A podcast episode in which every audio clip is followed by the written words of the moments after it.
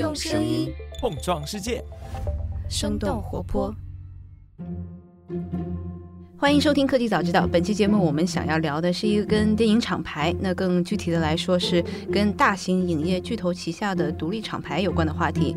而我们今天研究的样本正是一组大家非常熟悉的电影厂牌——二十世纪影业 （Twentieth Century Studios）。他的曾用名叫做二十世纪福斯，以及隶属于他旗下的独立电影厂牌探照灯 （Searchlight Pictures）。那可以说，只要是电影迷，就一定听说过像是《少年派奇幻漂流》、《X 战警》、《虎胆龙威》这些二十世纪影业旗下的优秀作品。而在探照灯这边，他在独立厂牌简直如有开挂了一般，制作了《布达佩斯大饭店》、《男孩别哭》、《无依之地》等一系列极其优秀的电影。他在创立的不到三十年间，拿下了一百七十四次奥斯卡提名，四十六次获奖，其中五次斩获最佳电影。而在二十世纪影业和探照灯被迪士尼收编之后，那今天可以看到迪士尼的电影项目风格多元化程度达到了历史的顶峰。那么今天我们就来讨论一下，在大厂如林的好莱坞，独立厂牌存在的意义，以及特别是随着二十世纪影业及独立厂牌探照灯的加盟和顺利的整合，给迪士尼带来的哪些新的变化。那我们有两位嘉宾，一位嘉宾是我们的老朋友，经常做客我们的《声东击西》以及我们的《科技早知道》的节目，影评人周黎明周老师。大家好，我是周黎明。然后另外一位新朋友是前媒体人、编剧、制片人，然后他现在是游戏导演田丽。大家好，呃，我是田丽。那我觉得可能最近大家比较关注的就是，好像看到很多的这种获奖的一些影片，他们不仅仅是从一些这个大的厂牌这个做出来的电影，他们很多是从这个独立厂牌做出来的电影，像特别是这个 A 二十四啊，像探照灯影业啊，我不知道可不可以请周老师或者是田丽来帮我们先讲一讲，为什么这些年来这 A 二十四和探照灯他们获得了这么多奖项，他们是怎么样获得这么多的大家的关注的？啊，因为我们一般对好莱坞的了解就是那几个大厂嘛。那大厂现在是算 Netflix 好像是六家，就是他那个 MPAA 那个协会的成员。之前的话没有那个 Netflix 的时候是有 Fox 嘛，然后在更早的时候，曾经是最多的时候是算八家。其实八家里面是没有迪士尼的，可见在很长一段时间里面，迪士尼被认为是太小，还进不了那个 Major。我们说的大厂，它英文叫 major，然后就表示这个是个动态的，就跟海洋一样，它有大鱼也有小，这样才进去。你如果只有大鱼，然后小鱼是生存不了的，那实际上是不健康的。这些所谓的小鱼，就是我们说的独立制片，就一两个人一开始就搞一个很小的，在大学城里放放电影啊些，啊，然后卖个片子，从欧洲买两部片子过来，然后在美国卖一下，然后他慢慢做成功了以后，就一点点做大。然后到八九十年代的时候，那些大厂这 major 去开始自己创立那些呃独立片的品牌，或者去收购那些现有的独立片品牌。但是小厂它有它的特点，就是船小好掉头，所以它对失败的容忍度就会比较高。同样，如果大厂去拍一部文艺片，别说是拍一部商业片了，大厂去拍一部文艺片，可能的成本就会比这些小的独立片厂会要大很多很多。所以它。那些几乎好像每个大厂都会至少有一个这种独立片的品牌。嗯嗯，我知道田丽在好莱坞也做过电影，我不知道从这个预算的角度来说，这个区分程度是在哪里？比如我们一般说的这个商业影片，它大概是多少的这个预算和小的这种独立厂牌，他们是多少的预算？一般来讲的话，我的自己的一个体会就是，大多数的这些独立电影都会在一千万以下。能够看到像 A 二四这种比较大的厂牌制作的，他们的预算就会高，上限的话可能会接近一部商业片的规格，但是下限也会在一千到两千万美金啊，取决于你的卡司。当然，卡司它有时候也会根据这个剧本，因为独立电影的魅力就在这里，它其实嗯会代表很多电影人比较自由的一些创意，因为没有太多的资方或者制片人，就是来自 studio 的一些干预，所以他有时候很多的。呃，在剧本层面，在人员搭配层面上面，会对很多的卡司有一定的吸引力。换句话说，有时候卡司他拍大的商业片，他为了赚钱，但是他需要有一些更有可能在一些奖项上面获有所斩获的电影，就是树立一些名望吧，就是在演技方面获得一些一些认可，他会愿意降薪去演。所以有时候一部独立电影可能一两千万美金美金的预算的电影，它可能可以请到很大牌的演员，就是这些演员他们可能在商业片中自己一个人的片酬就达到了两千万美金。嗯，对于独立厂牌来说，像是 A 二十四最近几年特别的火，以及之前的这个 Mirror Max，包括我们今天讨论的这个探照灯 Searchlight，都是异军突起、成绩比较不错的这种独立厂牌。但是一开始的时候，这些小的独立厂牌的成立的原因和存在的意义到底是什么？我不知道能不能两位来帮我们分析一下。呃，像 A 二十四，我觉得是一个。香港的话叫当红炸子鸡的，我不知道是香港的说法还是台湾的说法，就是他他现在风头很盛。呃，像这个探照灯，它的资资历就更老一点。呃，很有趣的一点，就探照灯实际上呃是在二十世纪福斯这个旗下成立的时候是九四年。它成立之前，实际上二十世纪本身已经是经营那个艺术片有好多年了。它只不过它是呃有一个部门，它把它叫呃 specialty division 啊。然后后来是因为受到米拉麦斯成功的启发，就成立了这个。成立了这个以后，呃，头几年其实没有出现爆款的影片，因为我们电影拍摄它它是中间会发生好多好多事情，你最后出来的东西啊，也许没有那么好，也许很好，但是没有找到观众，各种各样的可能性都有。所以它真正成立了这个探照灯以后的第一部大爆款，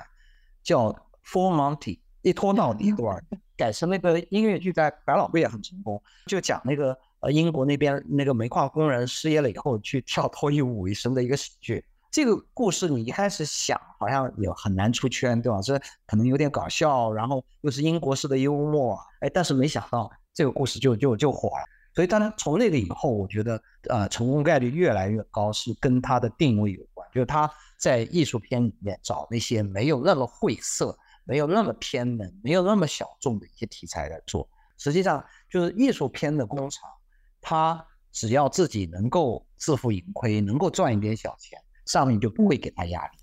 嗯嗯嗯，明白明白。但我发现，其实，在今天小厂他们的压力啊，不是来自于这个自负盈亏，而是能不能拿到奥斯卡提名。因为近些年来，这个拿到奥斯卡提名的，基本上都是这些小厂了。因为从大厂来讲，major。其实对于这些小厂，最大的期待就是 prestige，就是威望。就每当奥斯卡的时候，颁发奥斯卡的时候，你去看，基本上都是这些艺术片的小厂得到了提名。那六大本身是很提名不多的。那你想，你如果是一个电影公司的从业者，你是个老板，你的行业的最大的奖，就把你们这些大佬全给给给忽忽略掉。你你心里会怎么想？你肯定是很失落，对吧？我觉得你想啊，这好不公平啊！我我为这个行业创造了这么多财富，最后你不承承认我。但是奥斯卡它不是一个票房奖，它不是表彰你赚了多少钱，有多少投资回报，它还是要兼顾艺术。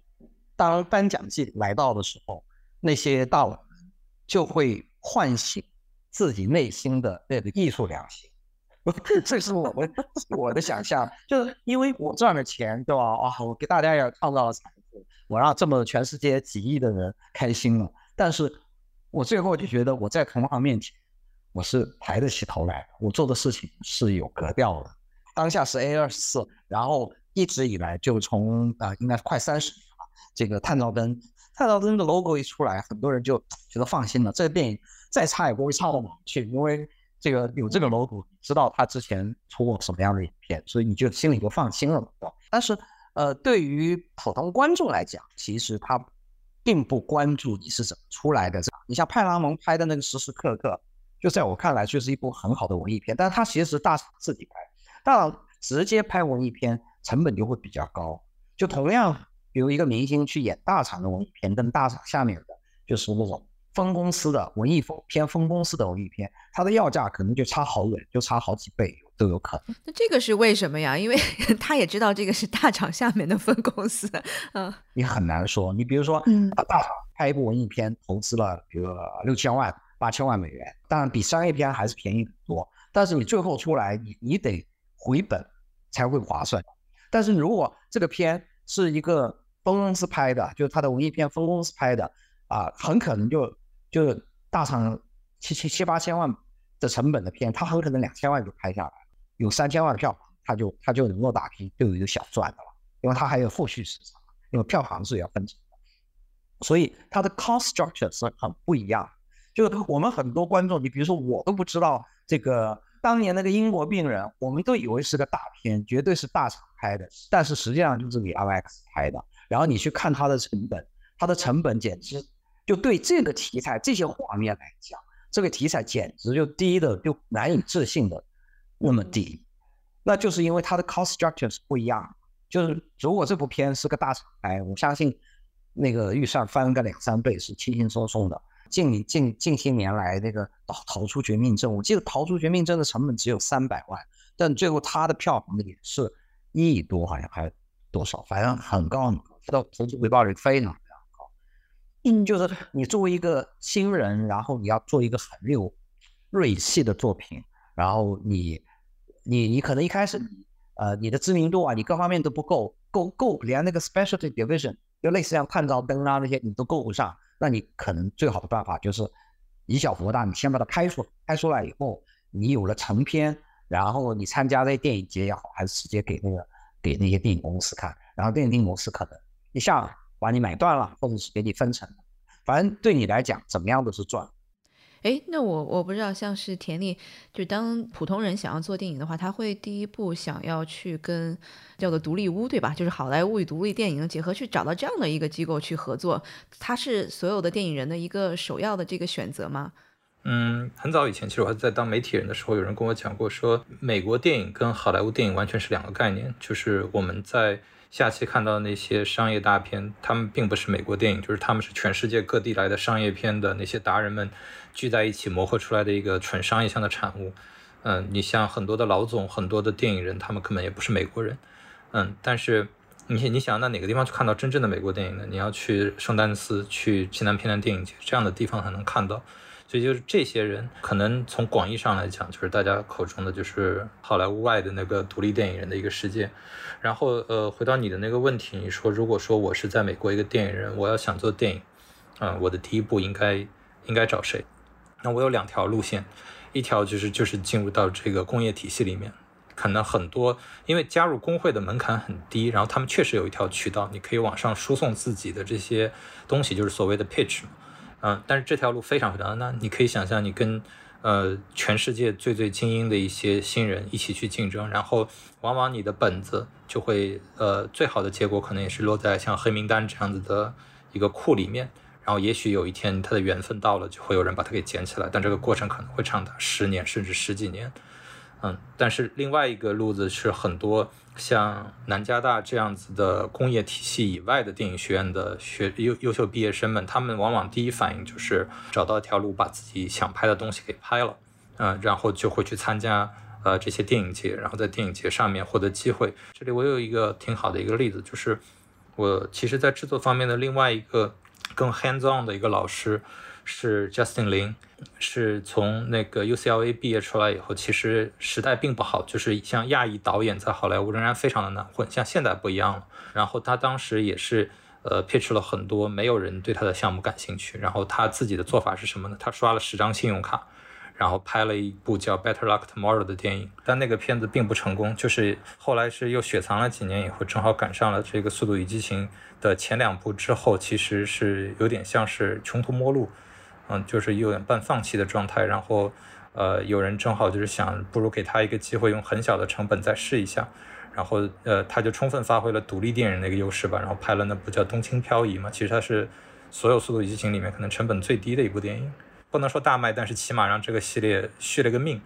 然后，呃，studio 人也看中了他的潜力，然后给了他更多的预算和资源，然后拍了四五，然后到第五部的时候，这个系列就开始重新成为了个商业大片，一直延续到现在。其实，如果要跟我们这个科技行业对比的话，还蛮相像的，就有点像是这个风险投资人，然后看到你年轻人还不错，很有想法，然后先给你点钱，然后你做完了之后看不错，我再给你投下一笔钱，有点这种感觉。嗯，我们刚刚其实像周老师这个聊了啊，独立品牌他们下面可以自己开发，然后可以去这个找一些有潜力的年轻人，他们的这个项目来进行投资。嗯，我不知道在其他的这个角度上面，不管是在制作呀，还是发行上面，还有没有一些什么区别？如果发展到更大了一点的话，会不会跟这个大的 studio 就形成一种这个竞争的这样的一种格局呢？呃，在我看来，探照灯的定位就是比那些啊我们想象当中的文艺片更加呃大众一点。你像它呃投资回报率最高的呃贫民窟的百万富翁，它的成本只有一千百万，但是它有多少一点五亿左右的票房，那这个是非常非常高。但是我现在就不说它的投资回报率，实际上贫民窟的百万富翁是很主流的。你甚至可以说它是有点偏类型化、偏商业化。它唯一就是让好莱坞觉得它是一个艺术片的，就是因为它的故事是个印度故事。还有《维奴十二载》，《维奴十二载》也是得最佳影片的，因为过去呃十五年里面，《探照灯》一共获得了五个最佳影片，奥斯卡最佳影片。那这个获奖的概率是非常非常高了，这是一个。第二个的话，就是就跟这样的影片。实际上，这个大厂呢，本部是可以拍的。那我觉得他为什么大厂本部不拍？那我相信一方面是，就是从预算来讲，艺术分部去拍成本会低一点，然后那些明星要价也会低一点，所有的工种开的开的价。但是呢，省钱我觉得不是唯一的。另外一个是保证它的质量，因为大厂的介入必然是要让这个故事往着商业性主流的方向去发展。就会磨平它很多的棱角，让这个故事没有那么锋芒，没有那么锋利。当然，泰道灯的《鸟人》其实是一点都不打折啊，《鸟人》是我近十年来啊奥斯卡电影里面最喜欢的一部，我觉得这真的是一个惊喜。但是类似像《无怒十二载》跟呃《贫民窟的百万富翁》这些，我觉得，然后还有那个《水形物语》，我觉得真的就是是探照灯的那帮选片人、那帮主管。就是他们很懂行，非常知道啊，怎么样让两个貌似矛盾的追求，就一个是商业的追求，一个是艺术追求，去做一个很好的融合，然后取得一个比较完美的结果。我其实看到有一些像是最近的呃一些独立厂牌，他们自己的这个预算和这个 budget 其实已经慢慢的往这种商业片的在在接近了。我不知道这个后面会是什么样的一个竞争的格局呢？我不知道两位是不是嗯在这上面会有一些这个不同的观点。如果一个独立厂它越做越大，然后最多最终做的跟那些呃大厂的商业片一样。这一方面是个好事，另外一方面也是个坏事。好事呢，当然它商业上成功了；另一方面，就它肯定是失去了独立精神，这个是不能兼得的。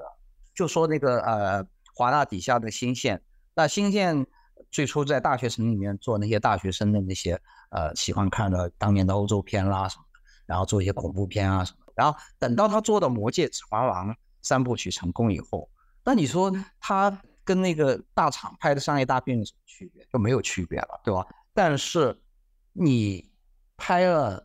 指环王》，很难再去说我去挑一部三百万、五百万的体量的影片来支持一下，就你很难很难两头兼顾，所以你就要么就是变成大厂的一部分了，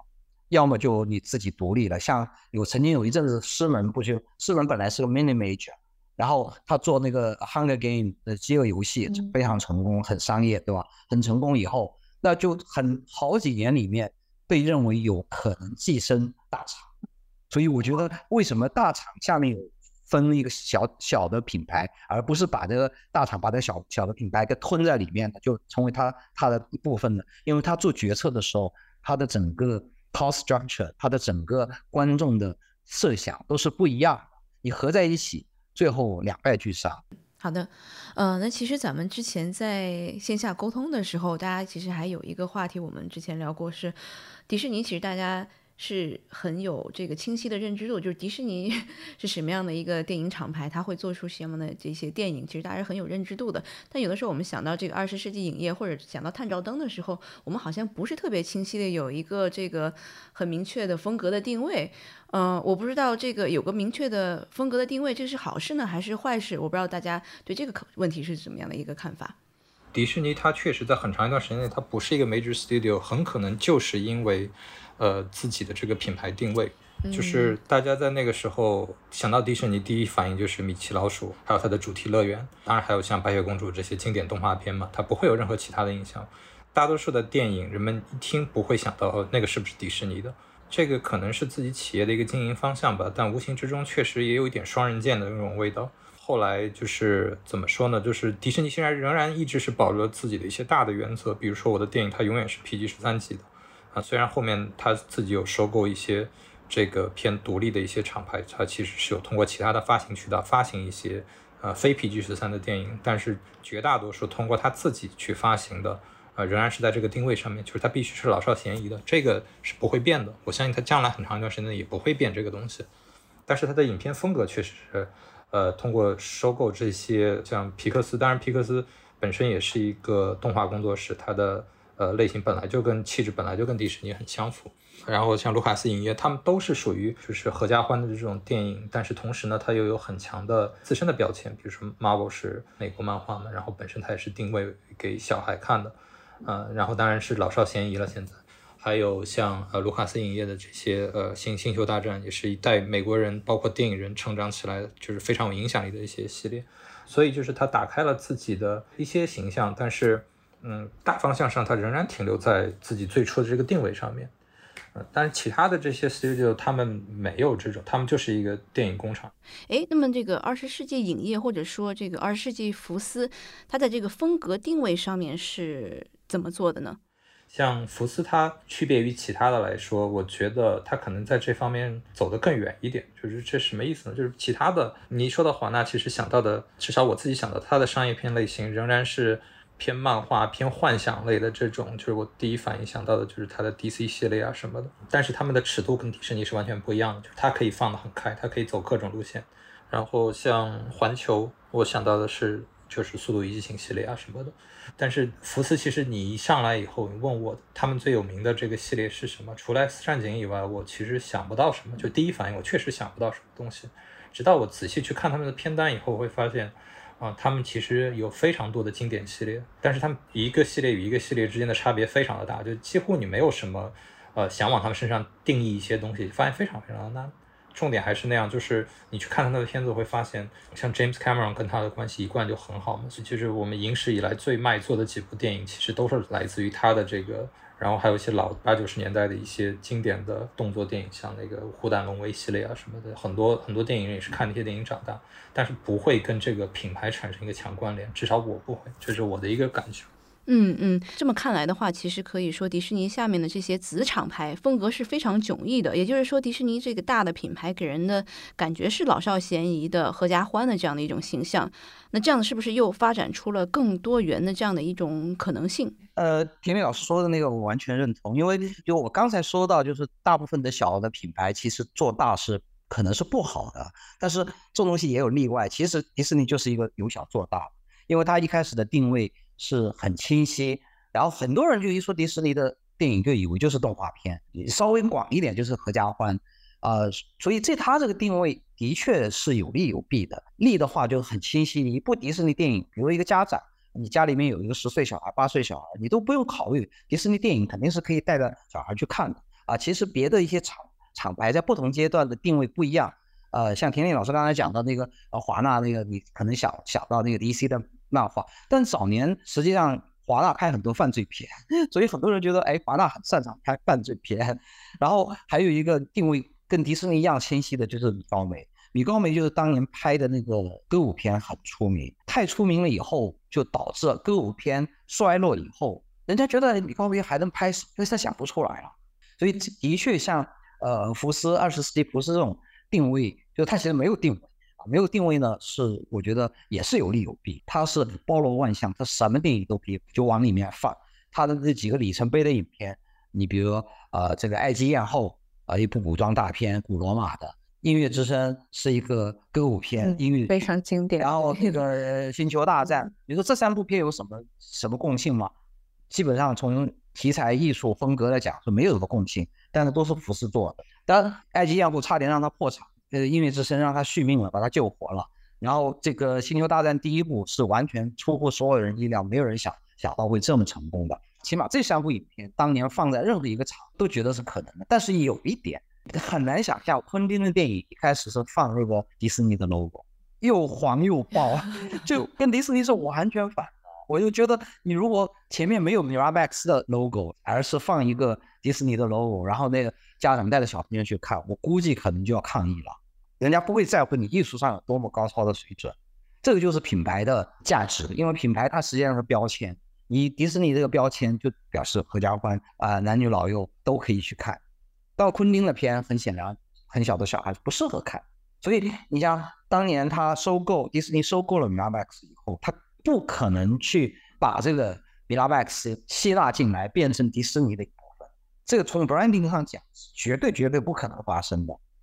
所以我我记得我有一年去总部呃采访到 Alan Horn 他的影业的老总的时候。我记得他有一句话，我印象特别深。他说：“我们手头经常会经过很棒很棒的电影的剧本，但是我们没有办法，我们只能没法弄 给那些兄弟呃公司来拍。为什么呢？因为他说我们知道这个社会上很多很多不公平，有很多啊黑暗的地方，但是我们选择了反映真善美，就这是我们的一个主动的选择。这不是说我们罔顾。”啊，现实当中不好的一面，而我们知道现实当中不好的一面，但我们还是希望给大家提供美好的一面。所以迪士尼的定位跟别的厂，它其实是个互补，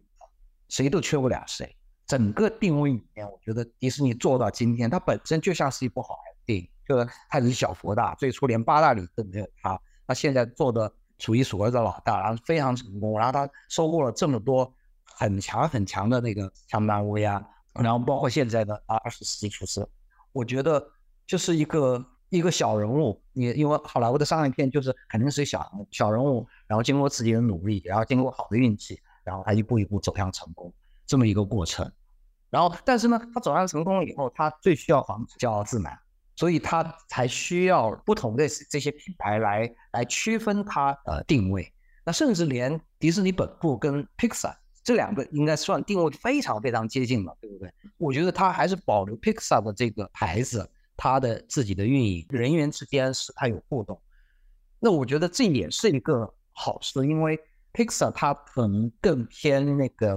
呃硅谷一点，起码呃 Pixar 头十几年出来的东西给我们耳目一新的感觉，跟迪士尼的经典动画定位是有点不一样。所以我觉得这个就是它，即便在它一个同一个公司底下。它可能还是需要引进一些，或者说保留一些竞争的机制，让每个品牌的人员都能够发挥出自己的最大的特长，来创作出最好的作品，而不是说互相消耗，或者说哎，我只有一个 vision，你不管来自什么背景，都要拍同一类影片。因为我们知道这个啊，文艺创作很重要的一点就是百花齐放，你要保留这个多样性。但迪士尼的多样性，它实际上是。它有一个总的一个大的框架，就是可加换的框架。但是如果是一部涉及的这个人性黑暗的影片，那你放在 Pixar 也不不适合，放在别的地方也不适合。但你放在二十世纪是适合的，因为二十世纪它以前是一个包罗万象的一个品牌，它可以放任何东西。你如果是一个大导演，类似像卡梅隆这种，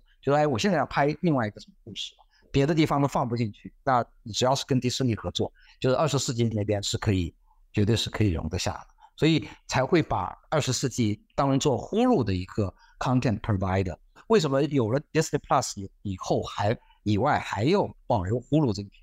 就是因为 Disney Plus 跟 Disney 本身一样，它有很清晰的市场定位，放不进这个市场定位的好的作品，像类似《使女的故事》的，就可以放在呼噜里面。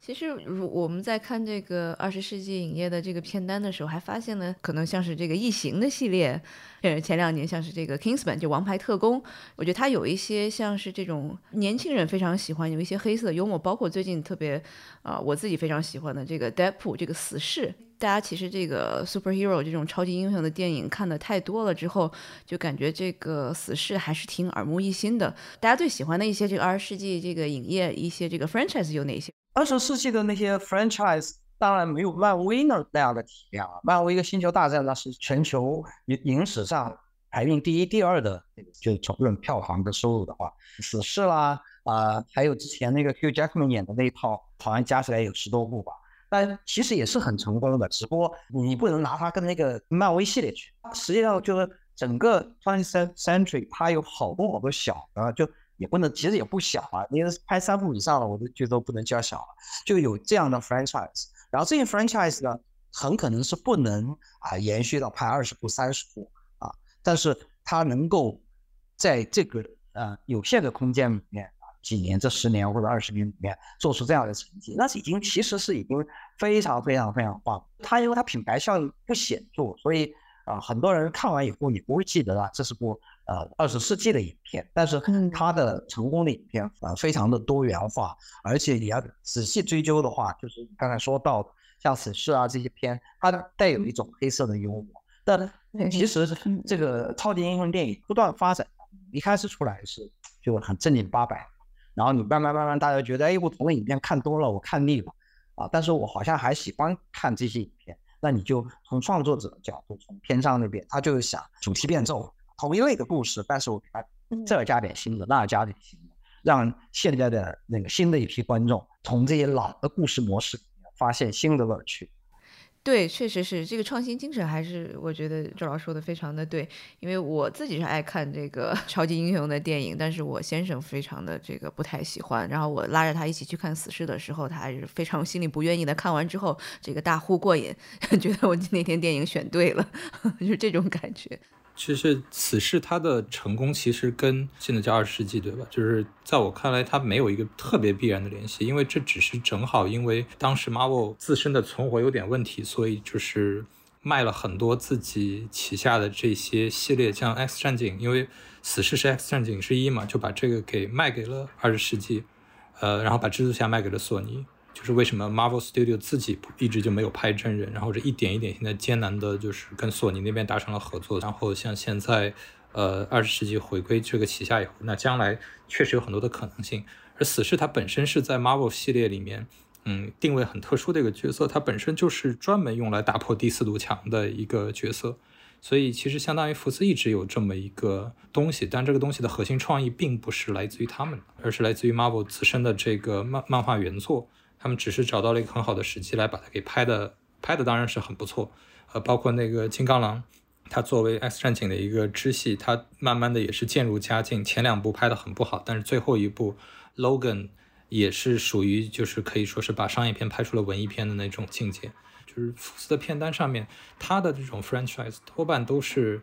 呃，一部电影的成功，然后出于商业的考虑，我在开发它的续集。它不是上来就是一个已经很成熟的东西，像迪士尼旗下的这些大多数都是属于这种，它本身已经有一个非常庞大成熟的一个品牌体系，然后只是在这个库里面一步一步的去拍。就我自己个人，像二十世纪下面的这些系列，对我自己童年影响很大的，其实有很多。虎胆龙威系列，它基本上是这种孤胆警察的一个，既是开山之作，也我觉得也是一个巅峰之作。之后基本上一直被模仿，也没有再被超越过。然后像小鬼当家系列，还有一个异形嘛，就是他们都是属于，呃，一部成功了以后再去开发它的第二部、第三部。但是这其实是在好莱坞很普遍的一个商业模式，就是会把一头牛给挤干、榨干那种的。所以就是到哪部不赚钱了，他就不会再往下拍。也许再过十几年、二十几年的时候再回来啊，我可以重启一下，或者找到一个新的角度。嗯，像异形系列，我觉得是个很有意思的一个点。它的前三部找了三个风格截然不同的导演，而且每一个都是在后来大红大紫的人。第一部是那个 Riley Scott，他其实跟福斯的关系也很好。然后，呃，第二部是 James Cameron，他把一个这种空间恐怖片拍成了一个科幻动作片。然后第三部是那个 David Fincher，本身在好莱坞也不是一个就是特别好合作的一个人，他是一个非常有自己个性的一个人。然后那片子也是。呃，拍着拍着，嗯，studio 觉得就是在你个人的想法和这个品牌之间，呃，产生了很严重的冲突，然后最后他也是离开了那个项目。不过那片子仍然带有很强的他的一些风格，甚甚至第四部，第四部是请了一个法国导演来，那个导演其实也很有很强的个人风格，然后把那个系列也带向了另外一个方向。所以就是，呃，异形系列它本身是一个很有意思的一个话题，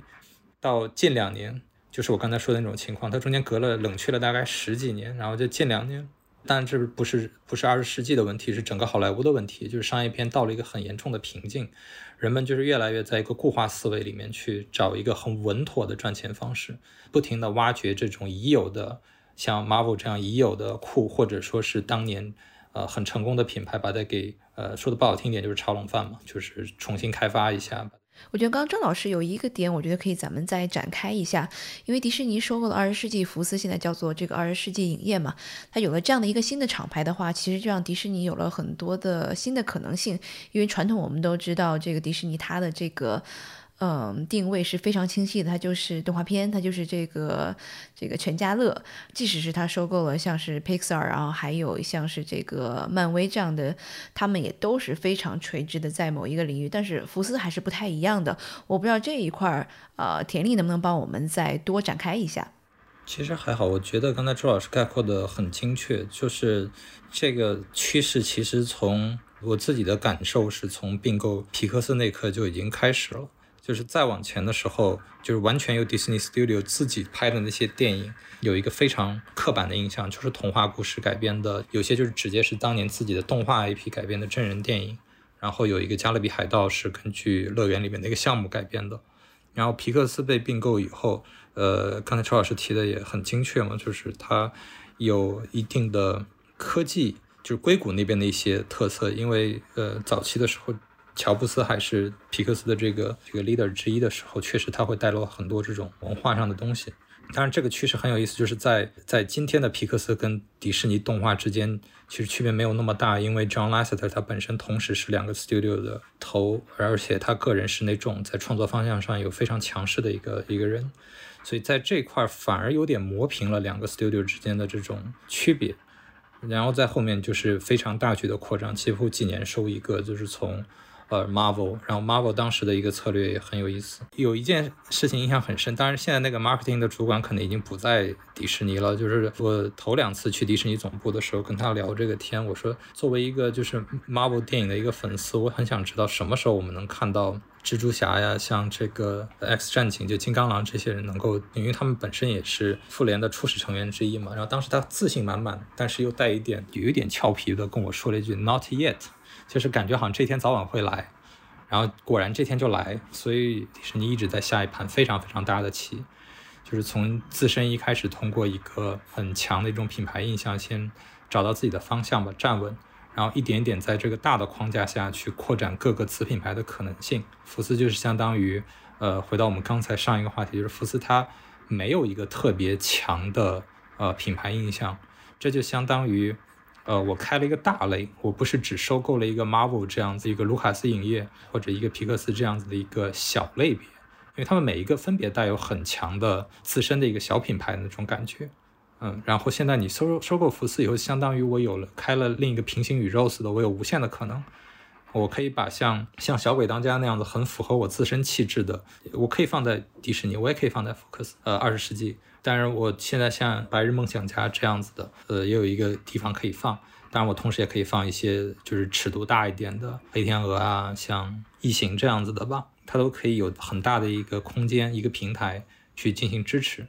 所以我觉得，就是收购二十世纪确实是打开了很多的可能性。在题材上面的话，就可以不用再拘泥于以前的这种想法。对，然后我觉得还有另外一个角度，就是二十世纪福斯被收购了之后。那我们刚刚讲的，像是一些漫威大家非常喜闻乐见的一些角色，像是 X 战警啊，还有金刚狼啊，然后还有我们刚刚聊的这些死侍，可能都可以回到漫威的这条电影的主线去了。因为我们刚刚讲到漫威的时候，很多第一反应就是它的主要角色可能就像是这钢铁侠这样子的一些角色，但是其实，在原来最早的漫威里面的这个人物形象的话，其实钢铁侠只是一个特别边角料的一个角色。漫威后面，然后一个个把这些角色建立起来了。然后变成我们现在耳熟能详的这种人物。那另外的有一个点就是，可能就漫威来说的话，在其他的厂牌下也出现过有一个好玩的例子，就是那个《超能陆战队》这这个动画片。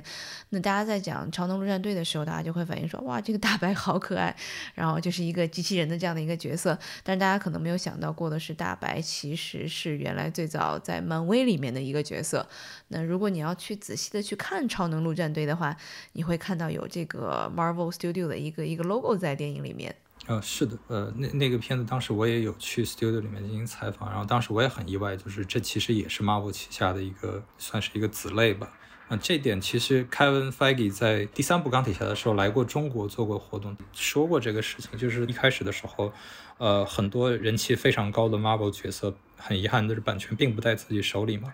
然后他只能用自己手上可以调动的，相对来讲，呃，比较符合他想要搭建的这个故事结构的一些角色，然后但是他做的做的很成功，呃，所以就会后来也打开了很多的可能性。现在迪士尼它手下有这么多优秀的厂牌，然后这些厂牌有些是有很明晰的定位，那有些的话可能更加包容性强一点。大家肯定会想到，就是让那些漫威的人物怎么样联动，因为之前授权给不同的公司了，那现在其中一些公司啊又回到迪士尼的大旗底下了啊，我觉得这个是是很好的事情。但是呢，我觉得这个事情也可以从另外一个角度去想，因为我们知道电影呢，它因为呃这个风险比较大嘛，所以你去拍电影的时候，不同的项目它的冒险系数是不一样的。那有些项目大家就要求稳，所以它要保证啊出来一定有多少多少的观众。那像这些的话，啊通常是大的那个牌子去做会比较合适。但反过来，我们也知道，就是即便像超级英雄。你如果大家全是往大的方向去做，它可能会久而久之产生那种同质化。所以呢，他需要有人去做那些比较偏边角料的人物啦，或者是把它做的做出不同的气质来啊。那因为现在迪士尼底下有很多很多的厂牌，所以我也希望就是未来，比如啊 Marvel 那边啊，可以拿一些小的角色交给别的，就是他的兄弟厂牌来去做一些创新的东西。你比如说把其中的一个。呃，故事或者一组人物，呃，做的很像迷你片啊，或者是很很偏门的那种，就是那种很敢创新的路子去试一试。因为你在大厂大厂牌下面很高的投资失败了，那是伤筋动骨的。但是你交给小厂牌去做，就是自己的兄弟厂牌，它失败了其实还好，就损失不会很大。但是成功的话，它可能就培育出一条新的路子来。这样的话，它不同的厂牌之间。啊，会有一个你来我往更好的一种互动。那小的那个厂牌可以为大的厂牌做一个孵化器，而大的厂牌呢，可以给小的厂牌提供一些素材的选择。OK，那多谢两位老师帮我们聊了这个独立电影，然后它跟传统的商业片有什么不一样，然后未来可能我们会将在迪士尼的整个大的厂牌下看到一些什么样不一样的东西。啊，那非常感谢两位老师，感谢今天来做客我们的节目，谢谢，谢谢几位，谢谢。这期 What's Next 科技早知道就到这里了。听完之后，如果你有任何的想法，欢迎在评论区里面给我们留言，我们每一条都会认真的看。如果你喜欢我们的节目，请记得给我们五星或者好评，分享给更多的朋友，也会对我们非常有帮助。你也可以单独写邮件给我，邮箱地址是听 t i n g at 声点 fm，我都会一一回复。那同时，公众号和微博也可以搜索“生动活泼”，声是声音的声，节目相关的更多信息会在公众号里出现，微博和公众号都会有不定期的福利给到大家。如果你想要跟我们更加紧密的讨论和分享，或者想要认识和你一样有求知欲的新朋友，可以加入我们的微信群。进入听众群的方法是在公众号文章中扫码添加，或者是公众号后台回复“科技早知道”即可获取邀请码。期待你的加入，我们下期见。